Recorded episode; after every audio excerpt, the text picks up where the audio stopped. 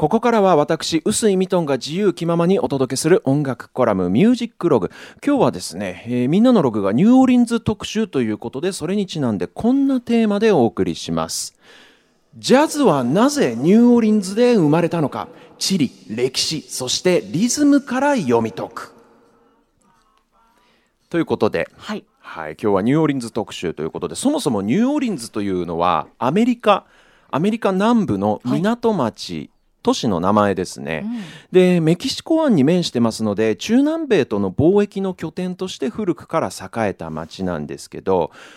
このメキシコ湾に面してる町って他にもいくらでもあるわけですよ。はい。その中でなぜ特にこのニューオーリンズという町がアメリカの玄関口として栄えたかというと、ニューオーリンズはミシシッピ川の河口に位置しているからなんですね。はでミシシッピ川というのはじゃあ何かというとアメリカで2番目に長い川ですものすごく大きくて長い川北はカナダとの国境付近から南はメキシコ湾までアメリカをもう縦に真っ二つに割ってるような大河なんですね。でこの川が両脇に抱える大農業地帯の収穫物をそのまま船に乗せて川下りして河口のニューオーリンズに運び、そこからそのまま海外に輸出すると。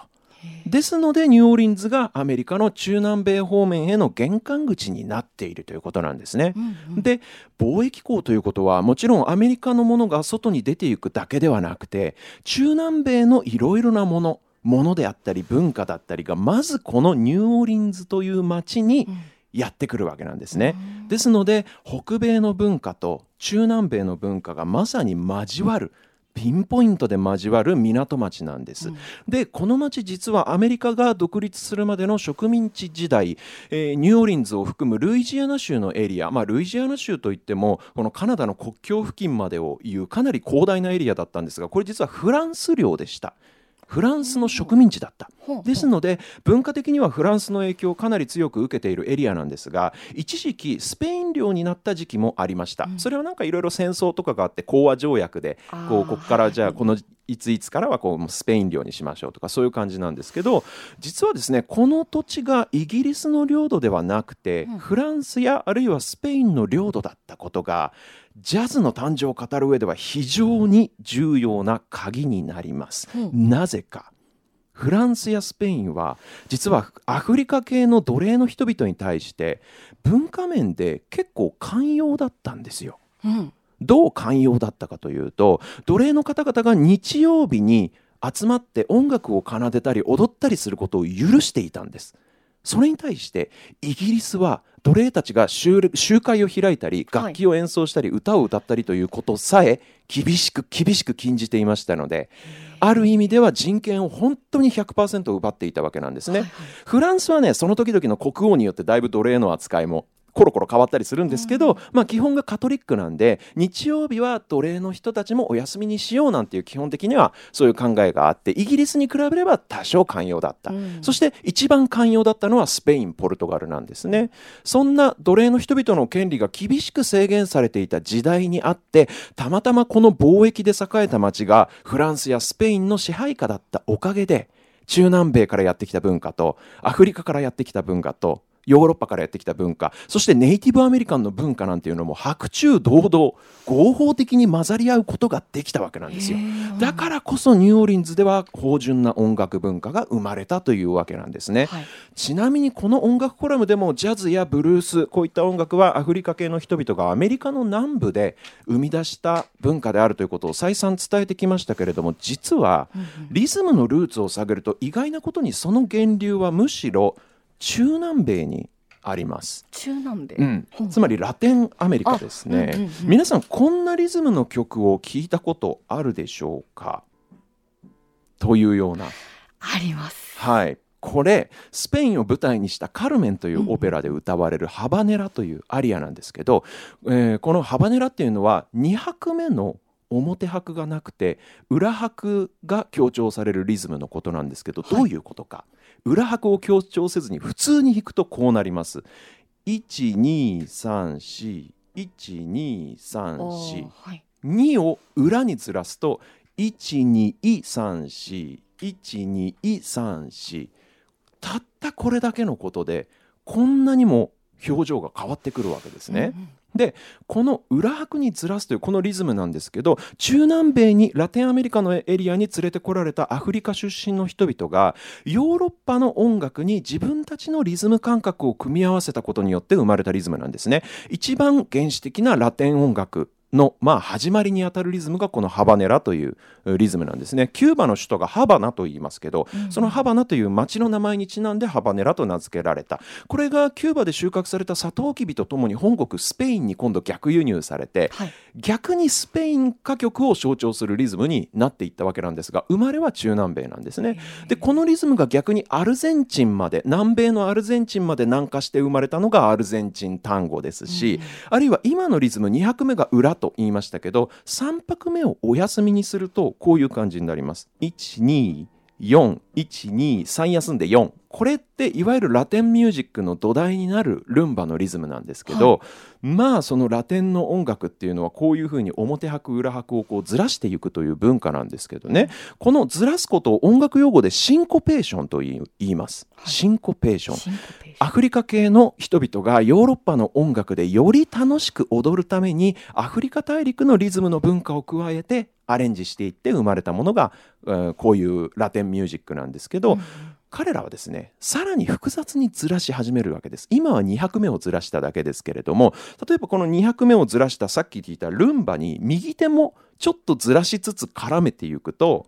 このルンバですね右手も加えます。だいぶ皆さんが想像するラテンっぽい雰囲気になってきましたよね。さらに16分音符というもっと細かい単位で右も左も複雑にずらしまくるとこういうふうに、はい、もうあっちいちの世界ですよ皆さんがラテンと聞いて真っ先にこう思い浮かべるような感じですよね。でこの中南米で生まれたシンコペーションつまり頭拍表拍を裏拍にいちいちずらしまくるという文化が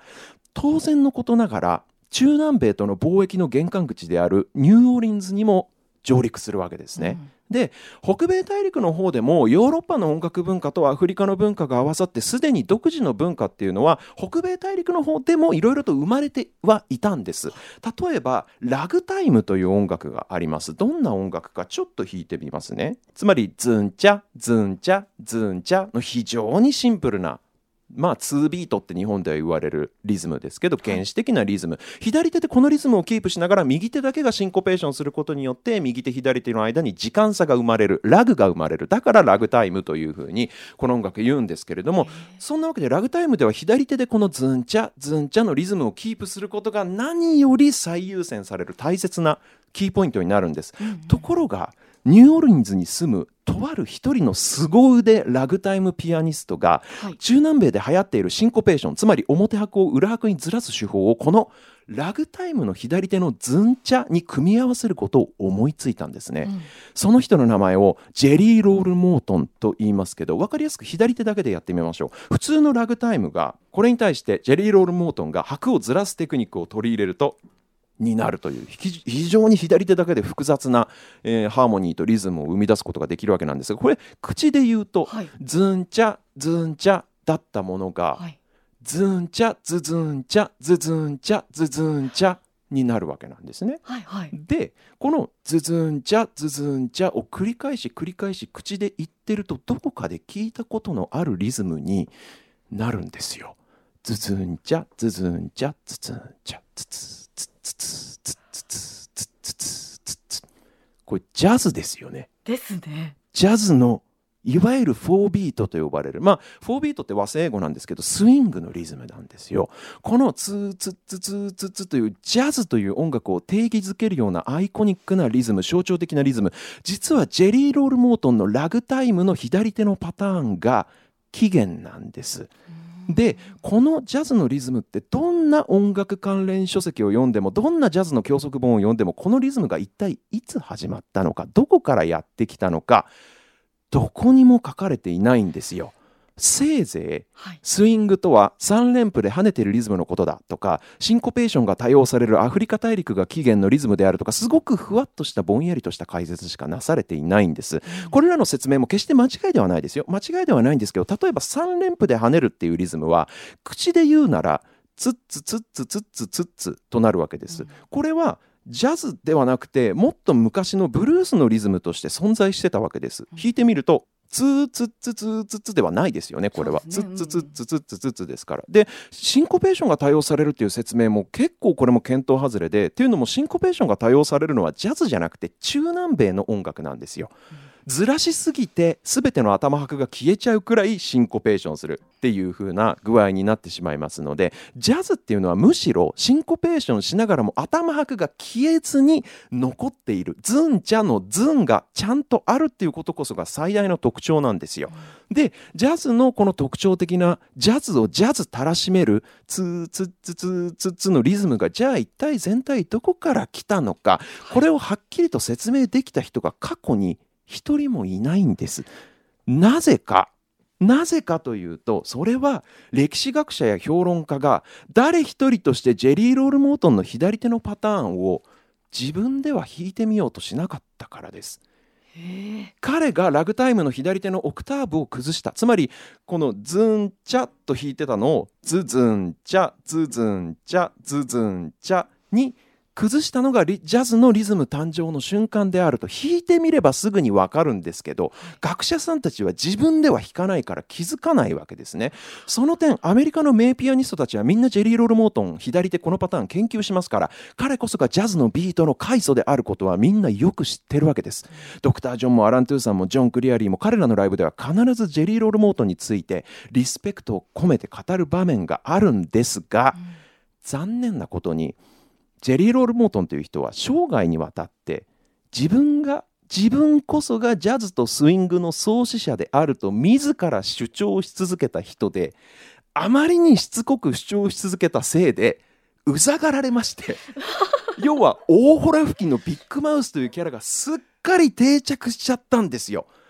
逆にだから多くの評論家や歴史家がそのホラ吹きキャラに惑わされて彼の本当の功績を軽視しがちなんですね。で例えば日本の評論家でジェリーロールの肩を持つのは由井正一さんくらいなものかなという、そしてジャズという音楽が実はシンコペーションを多く用いながらも本質的には実は表拍のズンのを大切にする文化であると見抜いていたのは僕が知る限りではこれもやっぱりもう超一流の評論家の中村東洋さんこの人だけだったかなと思うんですけどそんな超一流の音楽評論家である彼らをもってしてもジャズをジャズたらしめるあのリズムがジェリー・ロール・モートンの左手から始まったことには残念ながら気づかなかった。でこれはやっぱりジェリー・ロール・モートンの左手を真剣にコピーしたごく一部のピアニストだけが知ることができる事実ではっきりと言語化してこういうふうにメディアで説明したのは僕が初めてだと思うんですよ。あのアメリカのピアニストが MC でちょっとそのジェリーロールのこれからジャズが始まったんだよねっていう喋りながらこんな風に弾き始めることはあってもそれがどういうことか僕も自分で弾いてみるまで分からなかったんで。はいだからこれ本来であればラジオで喋る前に論文を書いてしかるべき場所で発表した方が良かったかもしれない。この説をあのお知り合いの方に喋るときは必ずあのマルシーで臼井ミトンっていうこの著作権の こう誰が言い始めたかっていう部分をちゃんとあのこれ臼井ミトンが言ってラジオで言ってたことなんだけどっていうのをちゃんと付け加えていただけると幸いでございますなんて、えー、そんなあたりで今日の音楽コラムはお開きとさせていただきます。